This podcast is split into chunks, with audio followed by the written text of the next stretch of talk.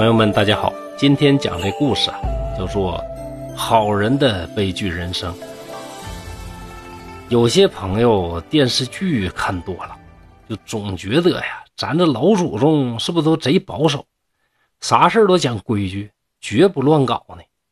其实，在汉朝儒家盛行之前，咱们中国人那玩的比老外可嗨多了。比如说，这春秋时期，这个阶段。儒家还没诞生呢，在春秋的末期是孔子的时代嘛，所以说那时候的人呢，生活是又彬彬有礼、温文尔雅，同时呢又五彩缤纷、稀烂混糟的，毁三观的故事是层出不穷，在大名鼎鼎的《春秋左传》里，你一翻能翻出一大把来。今天开始，刘侃山就给大家收集整理几篇。希望大家能够喜欢、订阅、点赞。春秋开篇第一个登场的人呐，叫鲁西姑。这位鲁西姑是鲁国的公子。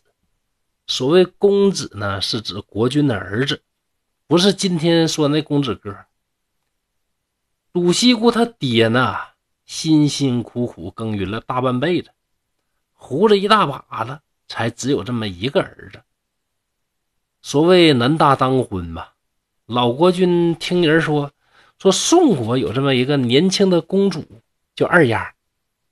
这二丫啊，长得不赖，而且一出生的时候手掌纹上就是写着一个鲁字那这不天意吗？就应该到鲁国当夫人嘛。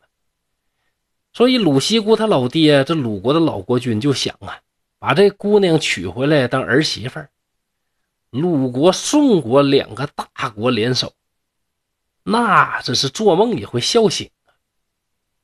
说干就干吧，一番运作，两国很快就达成了一致，把宋国的二丫头啊送到鲁国。问题是嫁到鲁国可没嫁给鲁西姑啊？为啥呢？因为鲁国这老国君这老不死的，一看二丫的血呀，腾一下上头了，当时就后悔了。为啥呢？这二丫长得太漂亮了，满脑袋白发的老爷子居然他把持不住，自己把二丫给娶了。你这叫啥事儿啊？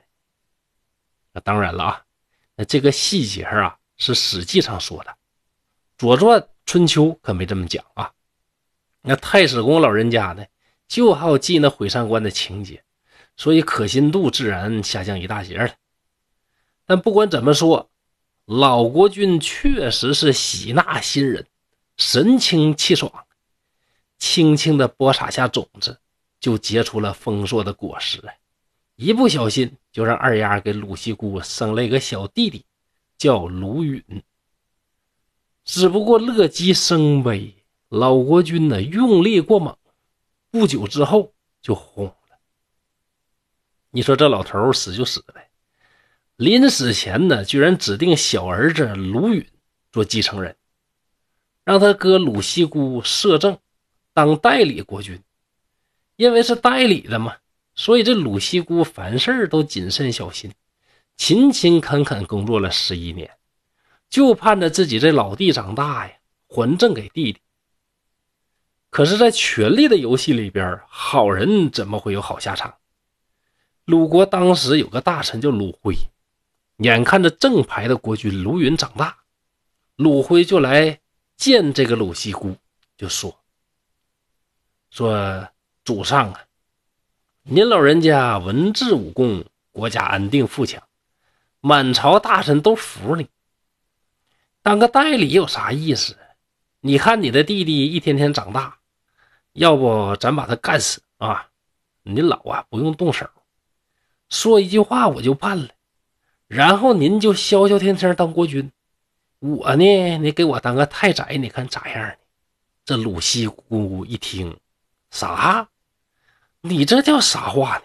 我这兄弟啊年龄小，我就替他干几年。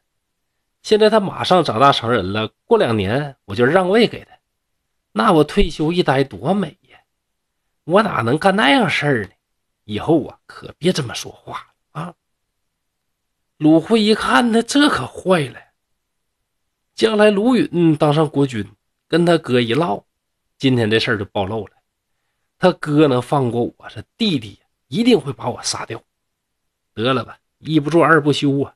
鲁慧就跑去和卢允说：“哎呦，我的二公子啊，你咋还搁这傻呆着呢？你哥马上要干死你了！你一死呢，他就是正式国君了。你想啊，这这你必须防备呀。”这卢允呐，可不像他哥，不是什么仁义善良之辈。一听咋的？你想杀我？啊我先杀你吧。于是和鲁辉两个人合谋，除掉了鲁西姑。这卢允于是就成为了鲁国的第十五任国君，而被他杀死的哥哥鲁西姑，就是鲁国的第十四任国君。由于没有实现自己的理想，就被干掉了，所以定了谥号叫尹，后人就称他为鲁隐公。这个故事告诉我们：人善被人欺，马善被人骑。不是说卢隐公低调摄政不对，也不是说他想还政于弟弟不对，错就错在对下属太过放纵。鲁辉挑拨他们骨肉兄弟相残，你不同意就罢了，居然不做处理，也不设什么预案，对于复杂的权力斗争也太不敏感了。都说《冰与火之歌》里边的故事在抄袭春秋，那你说卢隐公的故事和奈德斯塔克有没有几分相似之处呢？所以说，听了本故事，您的三观是一定要重建。好人有好报，也要建立在相当的智慧之上。您说对不对呢？啊，今天的故事就到这儿了。刘克山在沈阳，祝大家幸福快乐。